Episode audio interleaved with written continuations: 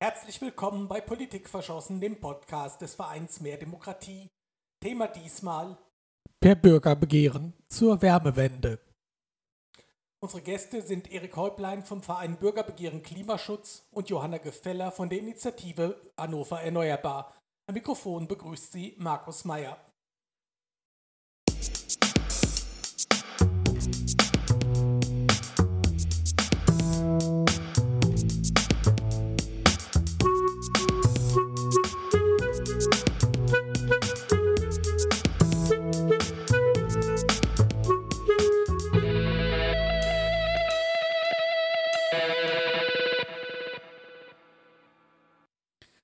Fast die Hälfte unseres Energieverbrauchs entfällt aufs Heizen, doch nur ein Sechstel unserer Wärme wird auf Basis erneuerbarer Energien erzeugt.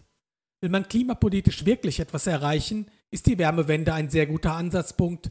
Es gibt viel zu gewinnen und viel zu tun. Elektrizität, Wärme, Mobilität. Die Wärmewende ist eines von drei Standbeinen der Energiewende. Ziel ist es, fossile Energieträger wie Erdgas, Öl und Kohle zu ersetzen durch erneuerbare Energien, insbesondere Biomasse, Erdwärme oder Solarthermie. Kommunale Bürgerbegehren können bei der Wärmewende ein wichtiger Hebel sein. Ich unterhalte mich mit Erik Häuplein, Campaigner beim Verein Bürgerbegehren Klimaschutz BBK und mit Johanna Gefeller von der Initiative Hannover Erneuerbar. Hannover Erneuerbar hat mit einem Bürgerbegehren die Wärmewende in Hannover beschleunigt, BBK will, dass Menschen in anderen Städten diesem Beispiel folgen. Der Winter 2022-23 zeigt, nicht nur aus klimapolitischen Gründen ist es geboten, die Abhängigkeit von fossilen Energieträgern zu überwinden. An künftigen Preissteigerungen sind aber nicht nur imperialistische Kremlherrscher und gierige Energiekonzerne schuld. Die fossilen Energieträger werden knapper, wir nähern uns bei Öl und Erdgas dem Fördermaximum. Vieles spricht für die Wärmewende. Erik, Bürgerbegehren Klimaschutz ist ein gemeinnütziger Verein. Euer Motto lautet Klimaschutz selber machen. Warum misstraut ihr der Politik? Aus meiner Sicht misstrauen wir der Politik nicht, sondern wir sehen aber, dass es notwendig ist, dass sich neben den gewählten Politikerinnen und Politikern auch ähm, wir Bürgerinnen und Bürger insgesamt mit Politik auseinandersetzen und auch mit Klimaschutz auseinandersetzen. Und dass wir, glaube ich, gerade in den letzten Jahren gesehen haben, dass es durchaus sinnvoll ist, wenn es äh, Druck ähm, von Initiativen gibt, ähm, die lokal Klimaschutz voranbringen wollen. Ähm, und dafür setzen wir uns auch ein, ähm, dass wir sozusagen KommunalpolitikerInnen so ein bisschen, äh, ein bisschen Druck machen wollen und sie so ein bisschen auch in die richtige Richtung anschubsen wollen, damit insbesondere auf kommunaler Ebene Klimaschutzmaßnahmen auch umgesetzt werden. Ihr wollt ja mit Hilfe der direkten Demokratie politische Entscheidungen erzwingen, und zwar erstens zur Wärmewende, zweitens auf kommunaler Ebene und drittens schwerpunktmäßig in Niedersachsen. Was ist die Wärmewende und warum legt ihr eure, äh, euren Fokus darauf? Ja, das Thema Wärme ist jetzt ja im letzten halben Jahr so ein Stück weit auch in den Fokus gekommen. Ähm, wir arbeiten zu dem Thema schon, schon länger. Und ähm, es ist tatsächlich so, wenn man sich anschaut, ähm, wo die größten oder wo die meisten Emissionen tatsächlich auch drinstecken, dann ist das Thema Wärme da ganz doll relevant. Also die Hälfte des Centenergieverbrauchs geht für Wärme und Kälte drauf in Deutschland. Und kommunal ist die Wärmeversorgung sozusagen in der Regel für ein Drittel bis 50 Prozent der Emissionen verantwortlich. Wenn man sich her anschaut, wo kommt die Wärme her, wo wird die produziert, dann sehen wir, dass die vor allen Dingen ähm, einmal ähm, in lokalen Kraftwerken produziert wird. Das heißt, Wärme entsteht bei der Verbrennung von Kohle und von Gas. Das heißt, in großen Kraftwerken wird Wärme erzeugt.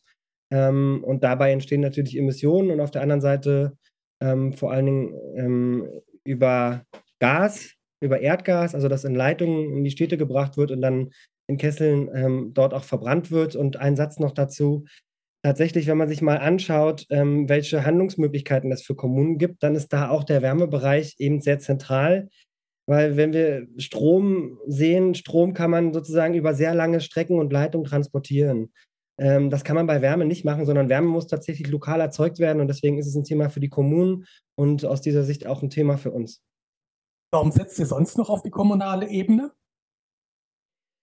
Aus unserer Sicht ähm, wir stehen ja für Bürgerbegehren insbesondere und für direkte Demokratie, ähm, ist die kommunale Ebene, wenn es um Klimaschutz geht, und das ist eben am Beispiel Wärme, lässt sich das eben ganz gut auch verdeutlichen und veranschaulichen, ist die kommunale Ebene da durchaus auch zentral. Wir brauchen natürlich die richtigen Vorgaben auf Bundesebene, aber die Umsetzung muss in der Regel in, von den Kommunen erfolgen. Und da versuchen wir eben, ja, wie gesagt, Initiativen dazu zu bewegen, äh, da so einen Schubs in die richtige Richtung auch zu geben. Und warum ausgerechnet schwerpunktmäßig Niedersachsen? Niedersachsen ist in puncto direkter Demokratie eher ein Nachzüglerland. Die gesetzlichen Regelungen sind reformbedürftig. Niedersachsen hat ähm, das Klimagesetz novelliert ähm, und ist sozusagen gerade in einer ganz interessanten Rolle. Wir haben, wenn man sich auf das Thema Wärme anschaut, haben wir eine verpflichtende kommunale Wärmeplanung in Baden-Württemberg und auch in ähm, Schleswig-Holstein. Ähm, in Niedersachsen gibt es das noch nicht, aber es gibt von der, vom, vom Land sozusagen ähm, auch den Impuls, dass Kommunen dazu bewegt werden sollen, eine kommunale Wärmeplanung zu machen. Und die kommunale Wärmeplanung ist, ist ganz zentral und das ist auch ähm, sozusagen Teil unseres, ähm, unserer Bürgerbegehrenfrage, ähm, dass die tatsächlich richtig ausgestaltet wird, dass wir wegkommen von fossilen. Und ähm, genau, Niedersachsen hat da eine ganz interessante Rolle.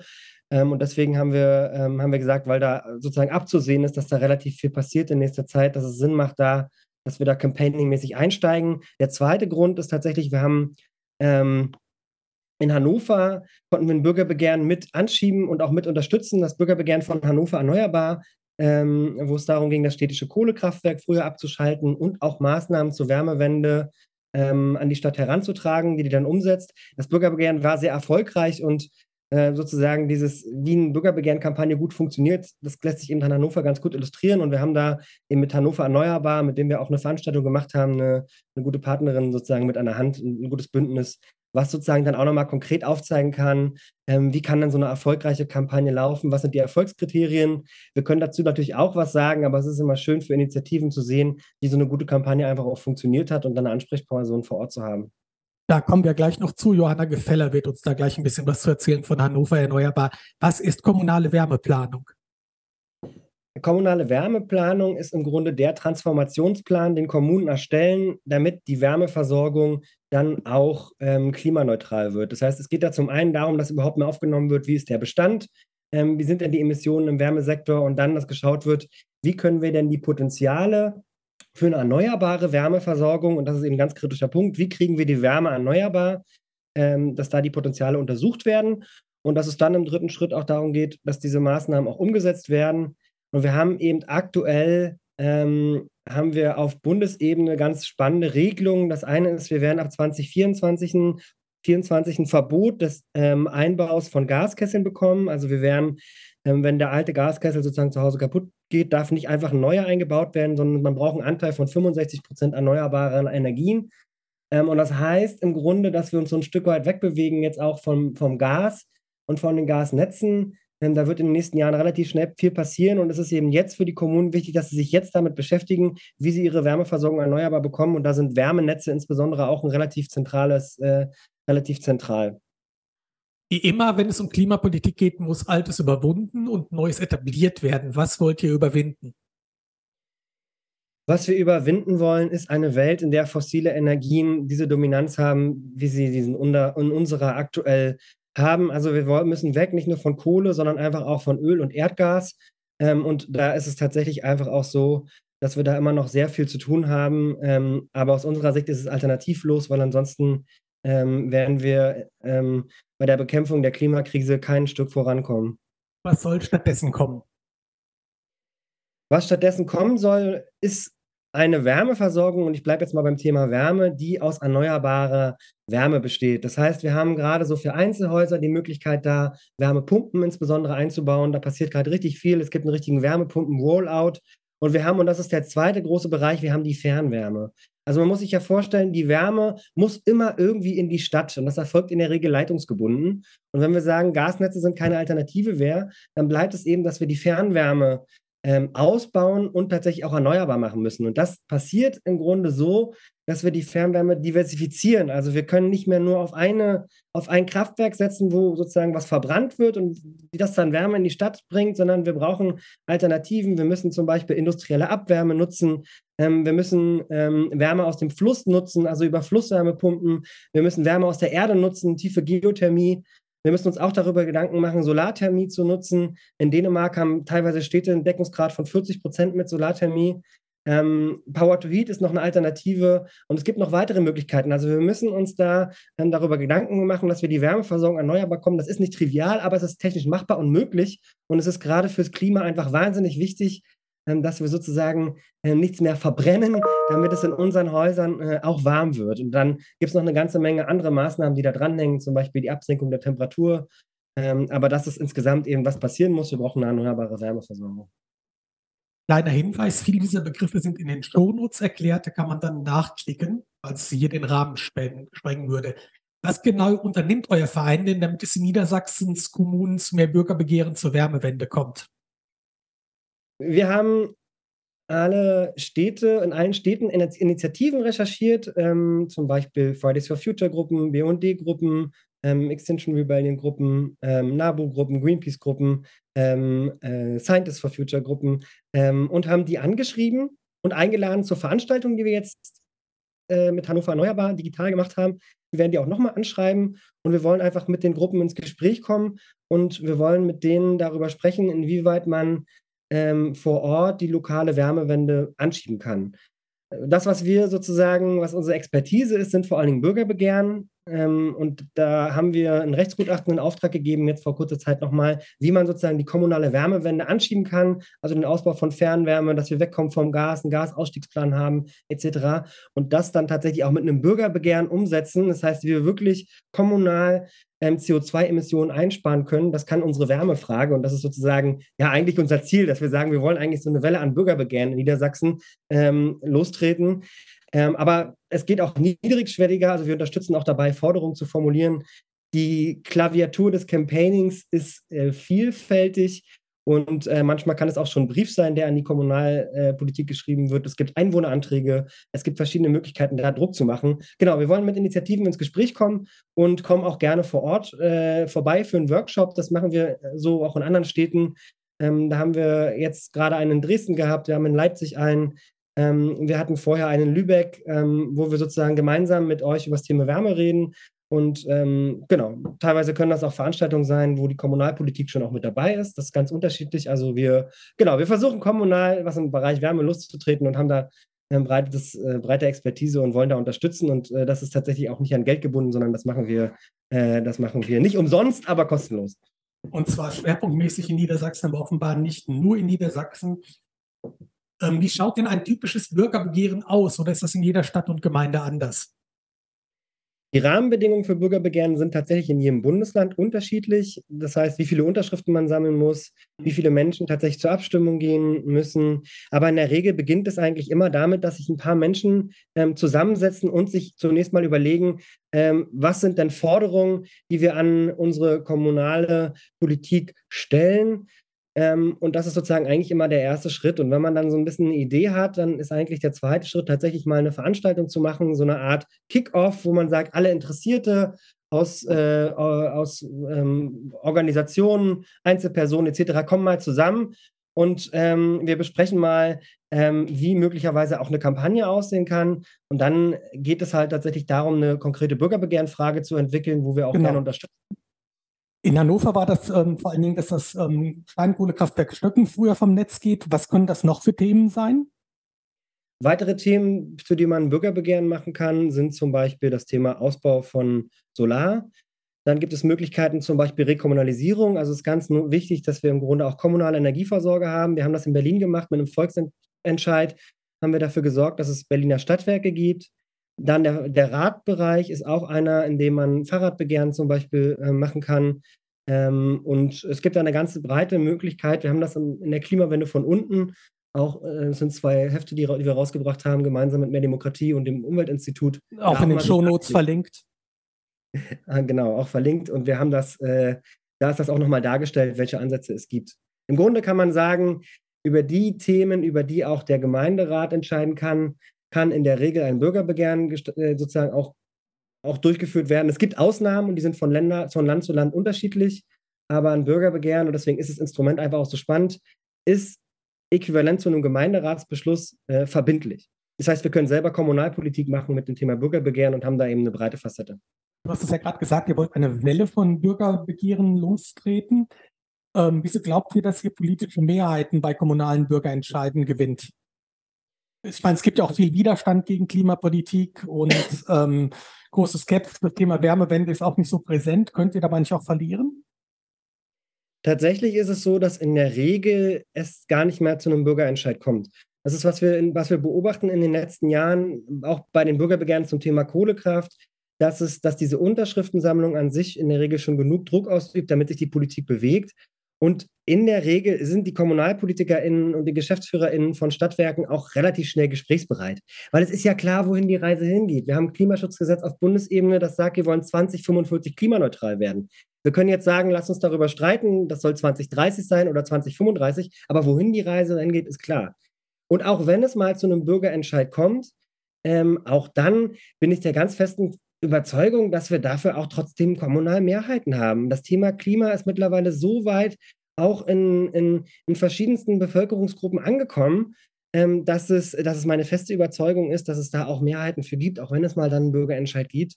Ähm, dass es tatsächlich auch ähm, aus meiner Sicht eine Beobachtung, die man, die, die, die man da in den, letzten, in den letzten Jahren auch treffen konnte. Also wie gesagt, wenn es Bürgerentscheide gibt, dann in der Regel sind die auch dann positiv. Und man sorgt immer dafür, dass es ein Stadtgespräch ist. Man bewirkt mit einem Bürgerbegehren tatsächlich immer was. Das kann ich auf jeden Fall zusichern.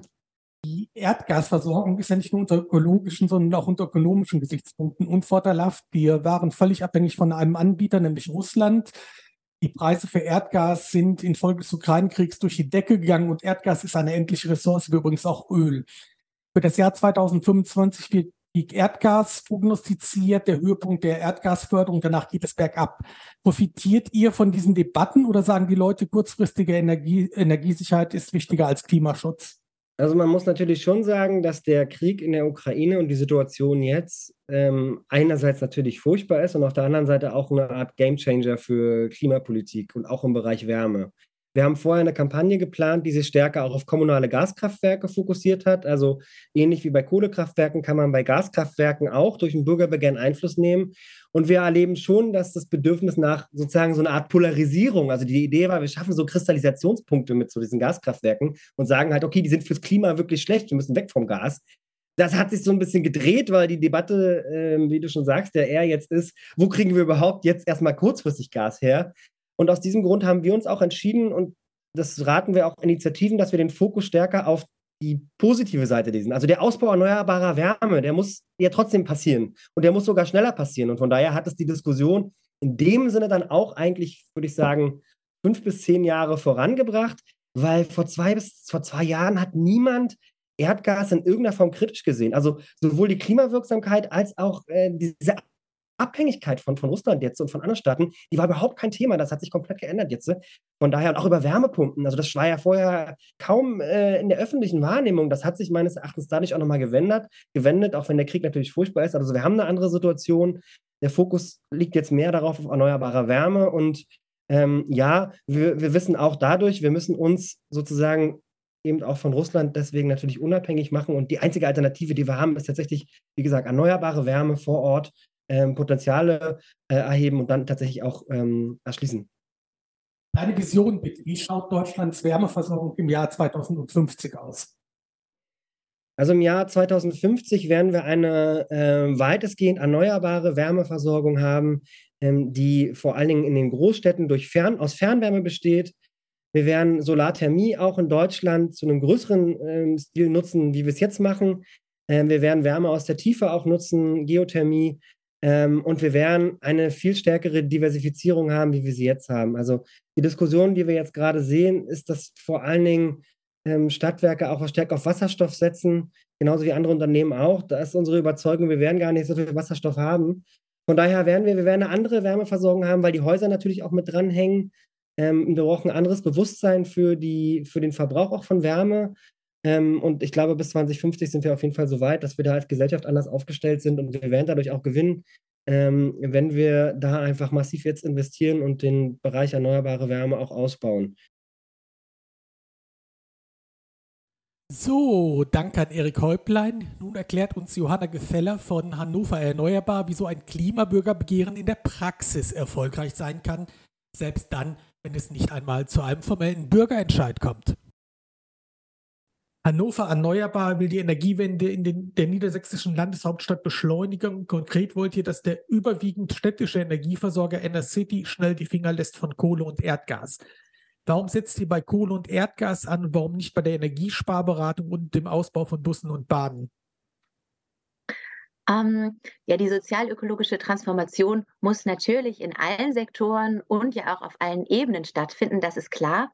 Wir haben äh, für uns in Hannover tatsächlich geschaut, was der größte Hebel ist, den wir für eine schnelle Reduktion unserer CO2-Emissionen ansetzen können und an den wir eben auch mit einem Bürgerinnenbegehren herankommen. Und das ist bei uns vor Ort das äh, Kohlekraftwerk in Stöcken als größter Emittent hier in der Landeshauptstadt, das jährlich mehr CO2 ausstößt als der gesamte Verkehr.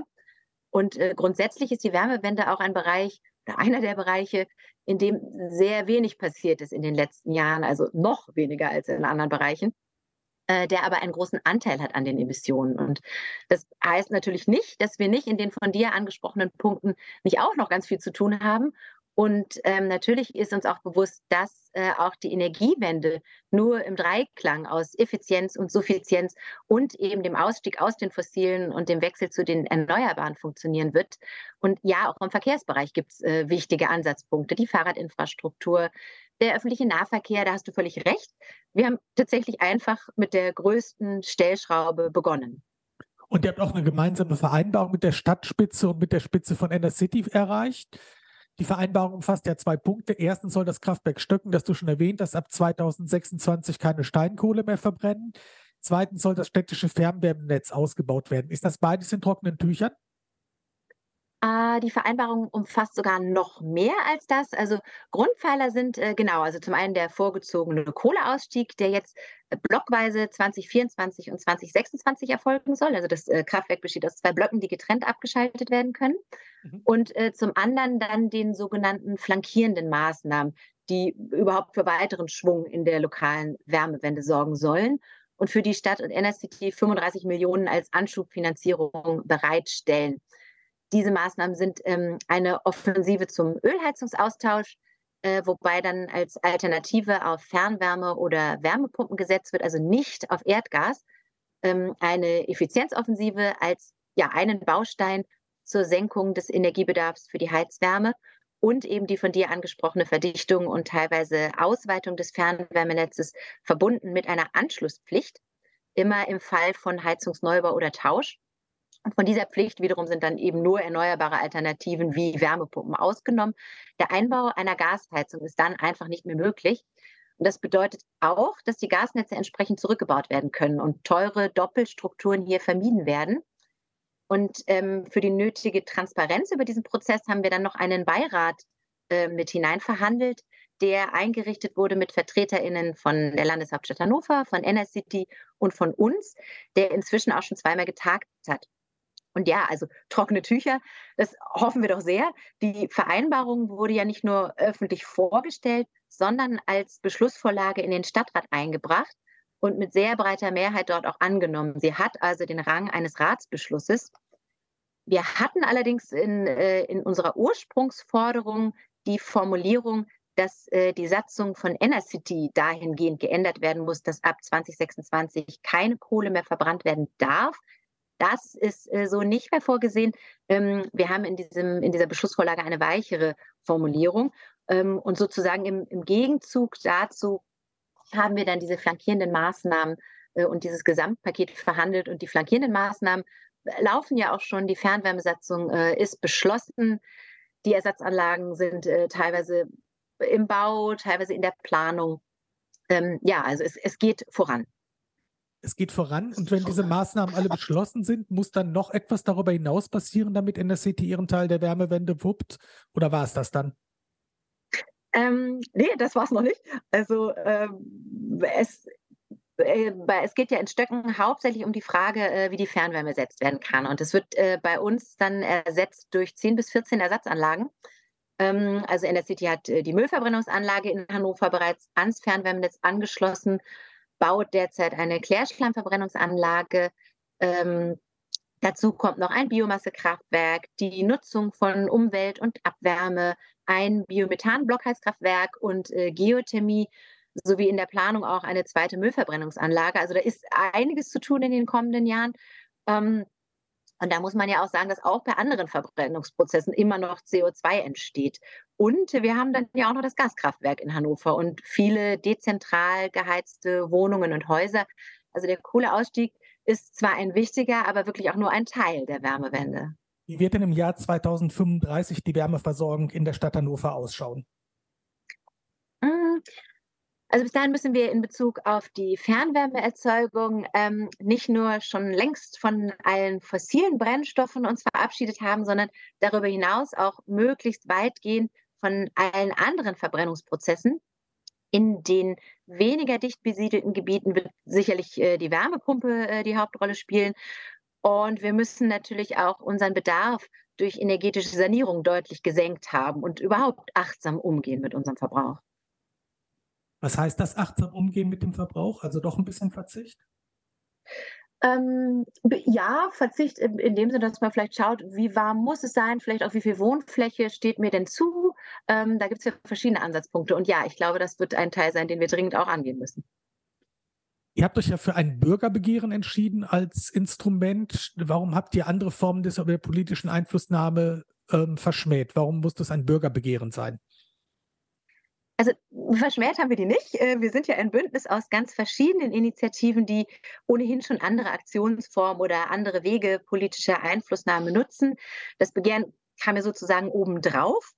Ähm, und ja, also Konsens ist ja inzwischen, dass die sozialökologische Transformation nicht an der technischen Machbarkeit scheitern wird, sondern es ankommt auf äh, gesellschaftliche Entschlossenheit und eben ganz besonders den politischen Willen. Und genau an diesen Punkten setzt so ein Bürgerinnenbegehren ja an. Also der große Vorteil ist natürlich, es ist sehr, sehr wirkmächtig. Es kann rechtsverbindliche Entscheidungen herbeiführen. Die Menschen können also tatsächlich eine ein, äh, Klimapolitik ein Stück weit selbst in die Hand nehmen. Dadurch entsteht ordentlich Druck. Und ähm, zum anderen eröffnet es unserer Erfahrung nach ähm, und auch nach der Erfahrung vieler anderer Initiativen äh, viele Diskurs- und Möglichkeitsräume. Das, das Thema wird beim Sammeln der Unterschriften in alle Ecken und Winkel der Stadt getragen. Die Medien berichten. Das Thema wird in den Fokus der öffentlichen Aufmerksamkeit gerückt. Und ähm, ein, es kann eine Diskursverschiebung stattfinden und dadurch entstehen eben auch Verhandlungsmöglichkeiten, die es ohne diesen Druck und ohne die Öffentlichkeit so vielleicht nicht gegeben hätte. Also PolitikerInnen müssen sich positionieren, sie geraten unter Zugzwang oder bekommen vielleicht auch Rückenwind für Positionen. Ähm, neue Bündnisoptionen können sichtbar werden. Aus, aus all diesen Gründen können BürgerInnenbegehren sehr, sehr, sehr viel Bewegung erzeugen. Und deshalb haben wir uns eben dafür entschieden, das auch zu machen. Das heißt, das Bürgerbegehren ist ein sehr mächtiges Instrument. Es kam aber nicht zum Bürgerentscheid, sondern das Bürgerbegehren, das simple Sammeln von Unterschriften, hat dazu geführt, dass sich da Verhandlungsspielräume ergaben. Wie sind denn die Verhandlungen mit dem Oberbürgermeister und City verlaufen? Also wir haben schon vor Beginn der Unterschriftensammlung ähm, allen demokratischen Parteien und eben auch dem Oberbürgermeister und der Verwaltung und auch City Gespräche angeboten. Und mit vielen ähm, haben wir auch Gespräche geführt. Nicht ganz mit allen Parteien. Es waren nicht alle interessiert, aber doch ziemlich viele. Ähm, und es war auch sehr schnell klar, dass es bei City und der Stadt ein, ein großes Interesse an Gesprächen gibt. Und ich glaube, diese Machtposition, die man da bekommt, ist darauf zurückzuführen, dass man sich, wie eben schon angesprochen, eben nicht mit, mit Appellen oder so an die EntscheidungsträgerInnen wendet, sondern immer im Raum steht, dass im Erfolgsfall die Forderungen des Begehrens und äh, des Entscheids ja dann auch gegen den Willen und Wunsch von Politik und Stadtwerken umgesetzt werden müssten. Und hinzu kommt die Mobilisierung der Öffentlichkeit, gegebenenfalls, gegebenenfalls vielleicht auch verbunden mit dem Gedanken, so wie könnte denn das noch eine Wahl beeinflussen? Also bei uns war es so, dass ähm, nachdem wir begonnen hatten, Unterschriften zu sammeln, dann auch der Kohleausstieg 2026 in verschiedenen Wahlprogrammen äh, zur Kommunalwahl schon aufgenommen wurde. Und ich glaube, dass auch breite Bündnisse ein Faktor sein können, die äh, für solche Verhandlungen eben Stärke verleihen können. Du hast es gerade schon angesprochen, ihr habt ein breites Bündnis. Wir finden die üblichen Verdächtigen, also die großen Umweltverbände und Fridays for Future nebst Schwesterorganisationen. Mit im Boot ist aber auch die Gewerkschaft IG Metall. Was ist die Logik eurer Bündnispolitik? Warum habt ihr wen angesprochen? Wir haben auch schon ganz zu Beginn des Prozesses einfach erstmal alle Klimagerechtigkeits- und Umweltschutzgruppen in Hannover angeschrieben, die uns bekannt waren und eingeladen. Ähm, dem sind dann auch direkt viele gefolgt. Die, die IG Metall ist erst im weiteren Prozess dann dazugekommen, als wir schon Unterschriften gesammelt haben und hat äh, dann in den Betrieben zum Unterschreiben aufgerufen. Und ganz grundsätzlich glaube ich, dass es sinnvoll ist, breite Bündnisse aufzustellen. Also einmal ganz pragmatisch, um die Arbeit auf möglichst viele Schultern verteilen zu können. Ähm, und es bringen ja auch alle ganz unterschiedliche Fähigkeiten ein und haben in den verschiedenen Gruppen unterschiedliche Aktionsformate, sprechen deshalb verschiedene Menschen an. Also Stichwort gesellschaftliche Entschlossenheit mobilisieren und stärken. Da ist das natürlich ein großer Vorteil und es können da wirklich gute Synergieeffekte entstehen. Und ich glaube, es hat auch eine, eine gute Außenwirkung, wenn man zeigen kann, wie viele Gruppen und Menschen sich hinter einem Ziel versammeln und dahinter stehen. Und e-, eben auch in Konstellationen, die für manche dann vielleicht sogar überraschend sind. Niedersachsen ist ja jetzt nicht dafür bekannt, dass es bürgerfreundliche Regeln hat bei Bürgerbegehren und Bürgerentscheiden. Ähm, was hat euch besonders im Wege gestanden? Oder was war vielleicht auch gut von den gesetzlichen Regelungen und den Regeln? Ähm, also ich habe eher die Erfahrung gemacht, dass ähm, beim Unterschriftensammeln es, es, mangelt nicht an Menschen, die, das, äh, die bereit sind, solche Begehren zu unterschreiben. Also das Quorum ist hier relativ hoch. Ähm, schwieriger ist es eigentlich, genug Menschen zu finden, äh, die Kapazitäten haben, auch Unterschriften zu sammeln.